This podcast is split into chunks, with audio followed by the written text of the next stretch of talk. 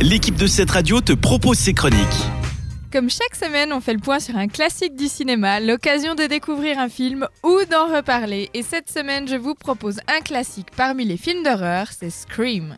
Allô Allô Qui est à l'appareil Dites-moi votre nom, je vous donnerai le mien. Non, pas question. C'est quoi ce bruit Du popcorn qui grille. Moi j'en mange qu'au cinéma. Bah justement, j'allais regarder une cassette. Ah oui, laquelle?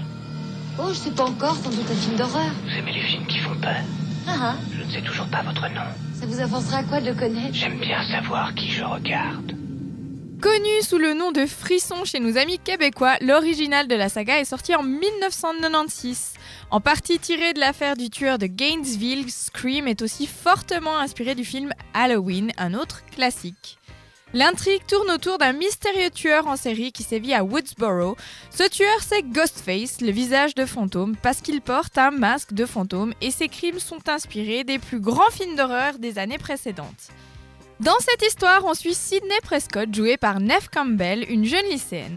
Ce film a été tellement populaire qu'il a révélé plusieurs acteurs, dont notamment Rose McGowan, Matthew Lillard, Jamie Kennedy et David Arquette, qui jouaient le rôle des amis de Sidney. Mais le petit plus de ce film, c'était la présence de Courtney Cox, qu'on connaît tous grâce à son rôle de Monica dans Friends, et qui jouait là le rôle d'une journaliste s'intéressant au meurtre de Woodsboro.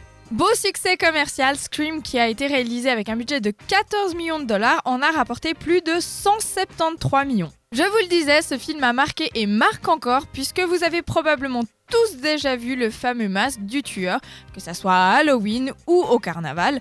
Scream qui mélange plusieurs genres, dont ce qu'on appelle le slasher, qui est un genre se focalisant sur un tueur psychopathe, parfois masqué ou défiguré, et qui s'attaque généralement à un groupe, éliminant les membres les uns après les autres, a permis de mettre en lumière ce type de film d'horreur et de le repopulariser. C'est d'ailleurs pas pour rien que, après le succès de Scream 1, Hollywood nous a offert trois suites qui ont plutôt bien marché. Si vous ne l'avez pas vu, je vous recommande donc mon classique du cinéma de cette semaine, c'est Scream avec Neve Campbell, Courtney Cox et David Arquette, et c'est signé Wes Craven. C'était une des chroniques de cette radio. Retrouve-la ainsi que bien d'autres en podcast sur notre site cetteradio.ch.